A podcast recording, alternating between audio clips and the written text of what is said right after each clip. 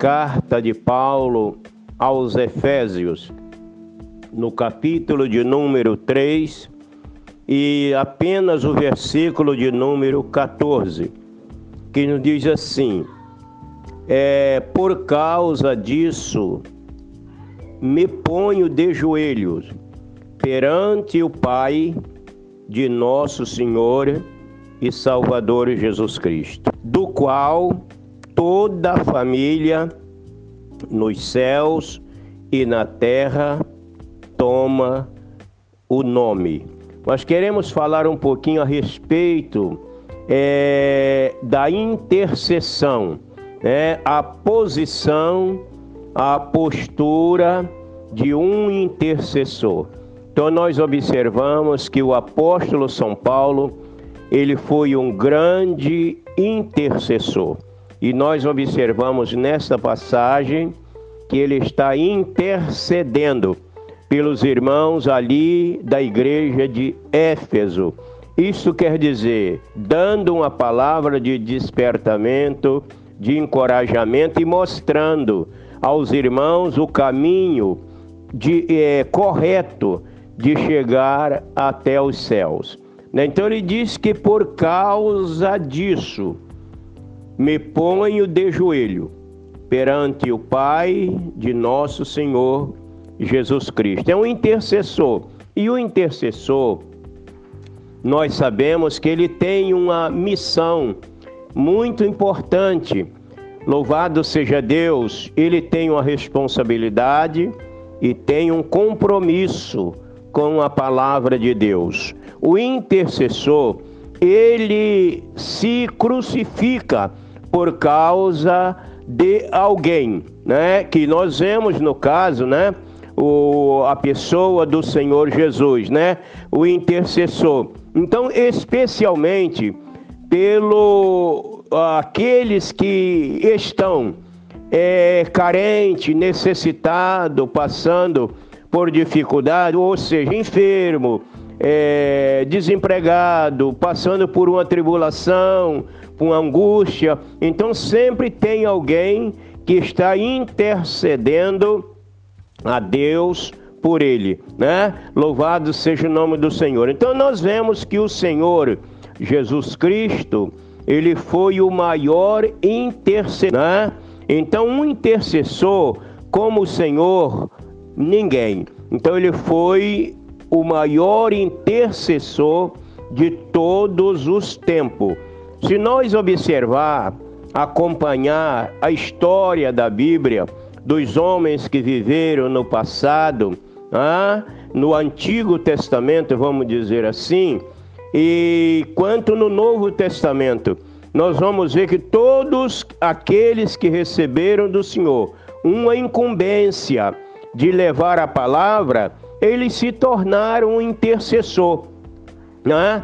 Mas o Senhor Jesus Cristo, o Filho de Deus, ele veio com essa missão de interceder pelos fracos, pelos doentes.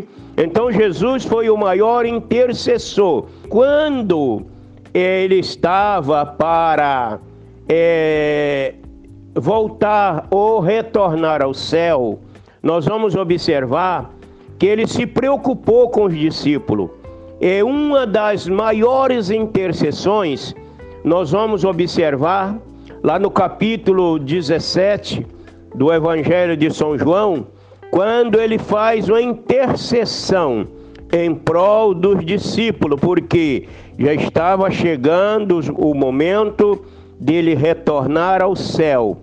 E ele estava preocupado com os discípulos, então ele fez uma oração ao Pai pedindo, Pai, que os guardasse aqui neste mundo em seu nome, porque ele já estava retornando e não queria que os discípulos ficassem sem um amparo.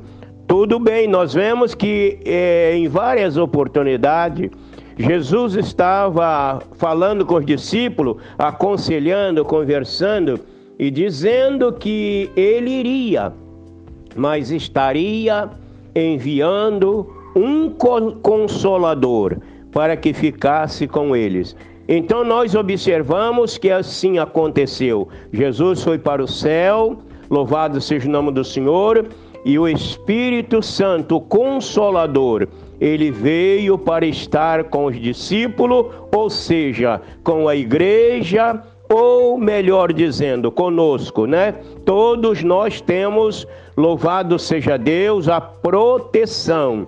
Nós temos o Espírito Santo que nos guia, que nos consola, que nos conforta, que nos alegra é o Espírito Santo. Quer dizer, ele, Jesus disse que ele iria, mas estaria enviando o Consolador. Nós observamos ainda que quando é, Jesus conversava com os discípulos e contando a respeito da sua, seu retorno para o céu, o seu sofrimento, a causa que ele estaria retornando, e nós observamos que ele chegou a Pedro, né?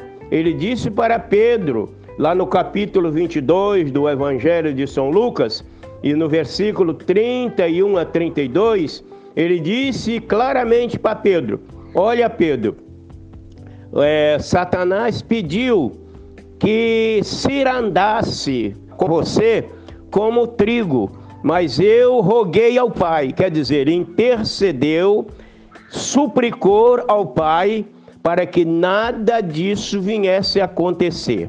E, na verdade, ele foi uma pessoa, louvado seja Deus, Pedro foi uma pessoa que nós conhecemos a sua história, mas foi abençoado pelo Senhor. Então nós encontramos muitos intercessores na Bíblia, mas o maior intercessor é o Senhor Jesus Cristo. Ele continua. A Bíblia nos diz que ele está assentado à direita de Deus, né? Ele voltou para o seu lugar de honra e estar assentado à direita de Deus, intercedendo por nós, né? Então é a missão daquele que se doa, é a missão daquele que se entrega, né? É o intercessor. Não importa quem é a pessoa que esteja necessitado, precisando, dependente, mas ele olha para aquela situação com o olhar de misericórdia. E nós estamos, meus queridos e amados irmãos, nesse período de pandemia, quantas pessoas estão precisando, dependendo das nossas intercessões.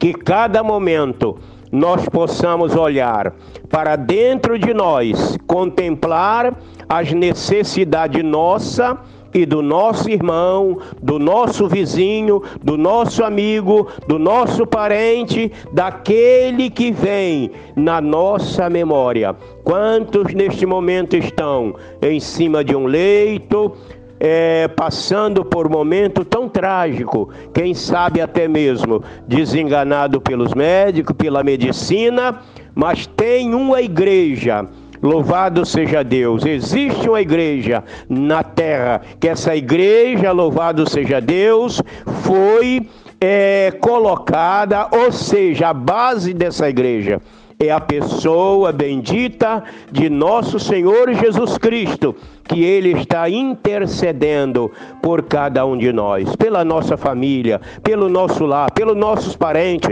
pela nossa igreja, por aquele que geme, que chora, por aquele que está passando por um momento mais trágico e difícil da vida que possamos assim nós entendermos que nós possamos ter sempre a certeza de que o Senhor ele voltou para o céu, realizou a obra do Pai e voltou para o céu e continua intercedendo por nós. Ele disse na sua palavra: O meu Pai trabalha e eu trabalho também até agora. Então ele continua intercedendo por nós.